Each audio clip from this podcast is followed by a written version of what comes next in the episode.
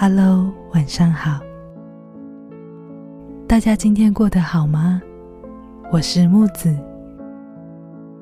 今天是独木舟的首航，很高兴能够以新的样貌和大家在空中相见。独木舟是我在和家人聊天的过程中诞生的。初衷是因为我想要把听到的故事留下来。没有记录的回忆，很容易就会被忘记，消失在时代的洪流中。也许故事中的主角们都只是平凡的小人物，对我来说，他们却是最耀眼的存在。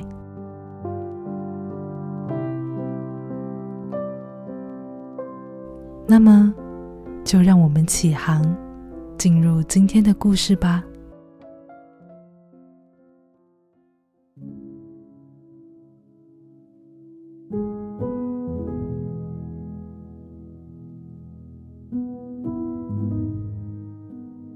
我的阿妈小时候住在乡下深山的村落里，大家当时过着的。都是最简单朴实的生活。那时候，国民政府刚迁来台湾，对于地下共产党盯得紧。为了躲避政府的监视，阿妈老家的村落就成了当时地下活动的据点。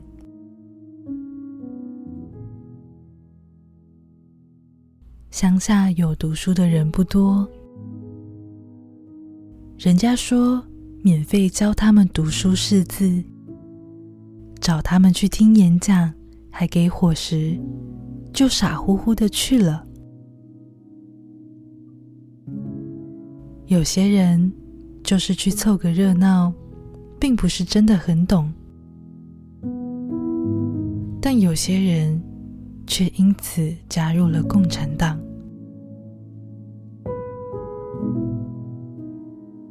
村长和村长的儿子都成为共产党的一员。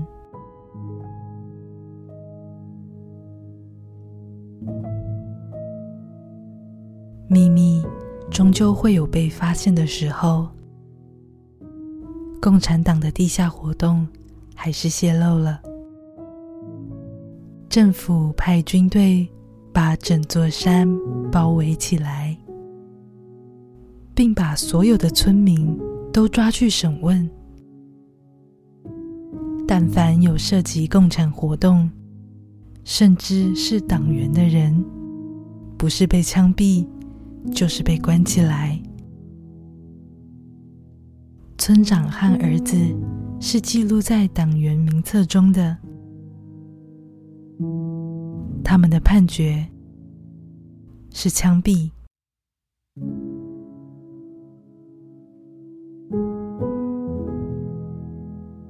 村长不愿意看到唯一的儿子被枪决，因此在判决现场请求当时军队的指挥官放过他的儿子。指挥官。看了跪在下面的村长的小女儿，便告诉村长：“可以拿女儿换儿子。”原来村长的女儿长得好看，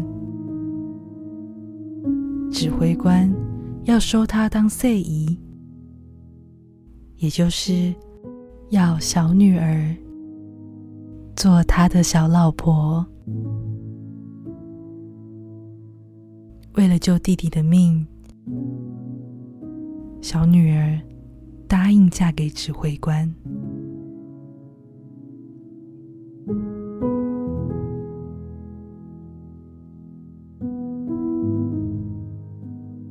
村长刚嫁人的大女儿，听到家里出了事故，连忙赶回娘家来探望。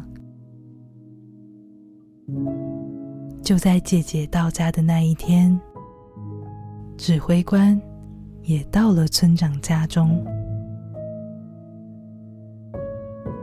也许就是老天作弄人吧。指挥官一眼看见长得更加美丽的姐姐时，当即就反悔，不愿意赦免村长的儿子。他告诉村长另一个提案，把两个女儿都给他做小老婆，那村长和儿子都能活下来，否则两个人都得死。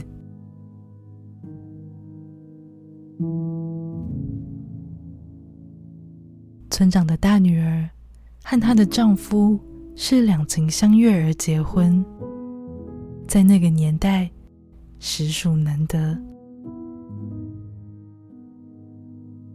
然而，指挥官以加入共产党唯一死刑来威胁爱子心切的村长，最终迫使姐姐只能悲愤且无奈的改嫁于他。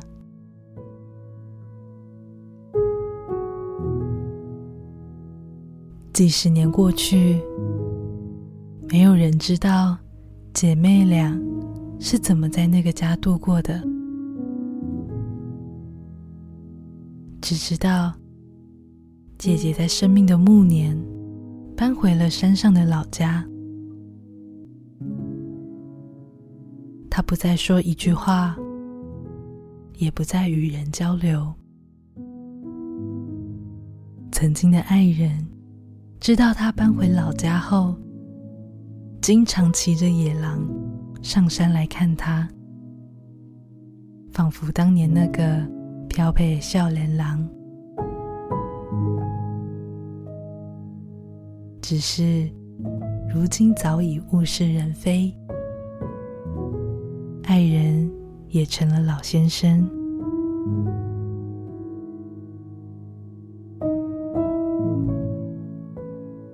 老先生每次来看他，从不打扰，总是装作来找邻居喝茶聊天的样子。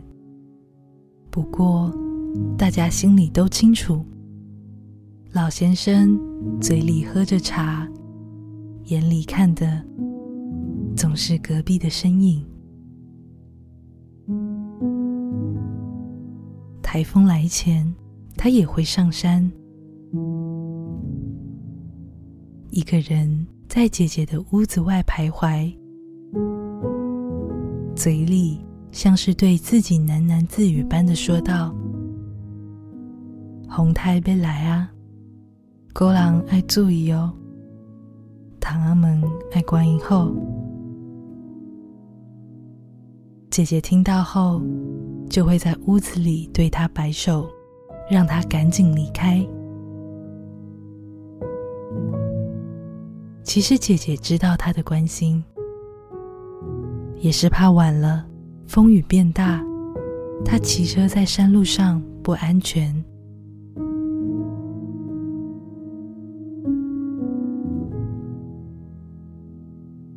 他们之间的爱与羁绊，全都被过去的高墙阻挡在两侧，仅能隔着窗传递一丝的关切。最后的温柔，就是默默的守护，不打扰你。世界上最遥远的距离，是我爱你，却不能靠近你。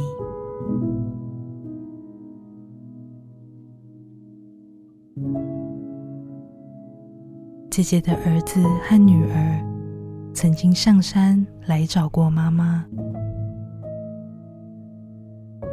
姐姐只是站在家的门口，让她的孩子们在离门口远远的地方停下，并对他们说：“就站在那里，不要再靠近了，也不要再来找我了。虽然你们是我的孩子，但是生下你们并不是我愿意的。我也尽力完成作为母亲的责任，可是你们长得太像他了，看到你们会让我想起那个恶人，所以就站在那里，不要再靠近了，请让我过我的生活吧。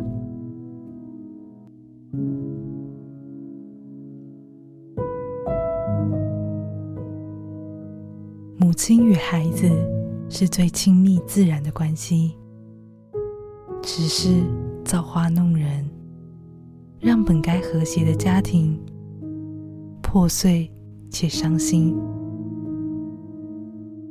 所谓的天伦之乐，也只能成为来生的想望。世界上最遥远的距离。是母亲不能够慈祥，孩子不能够孝顺。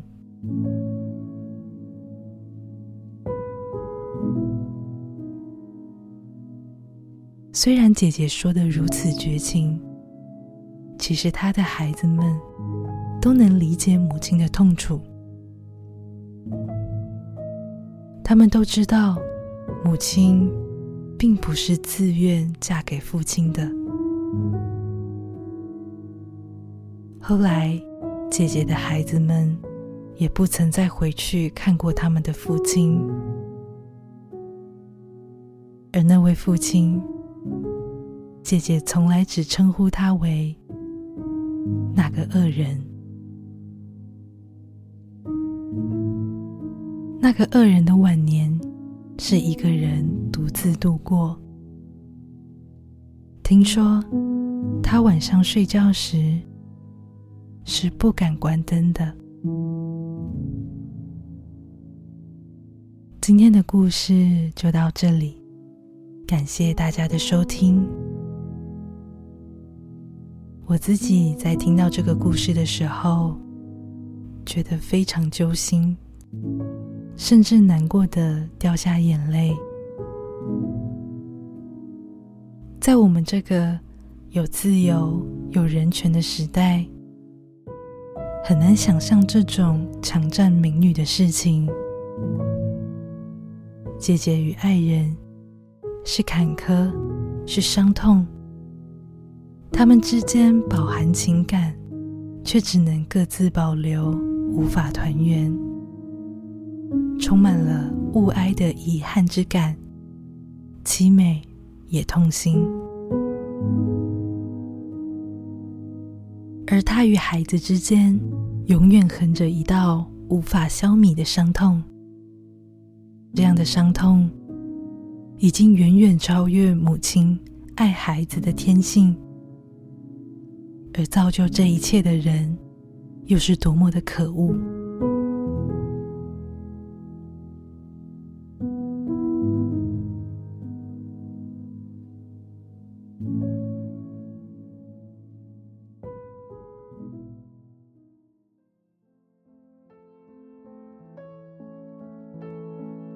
大家听完故事有什么想法，可以留言告诉我。如果喜欢我的故事，可以订阅、分享，并留下你的五星好评。节目连接中可以找到我的社群媒体，欢迎大家追踪互动。节目持续募集传票中，欢迎投稿。那么。祝大家有个美好的一天，期待大家下次登船。晚安，拜拜。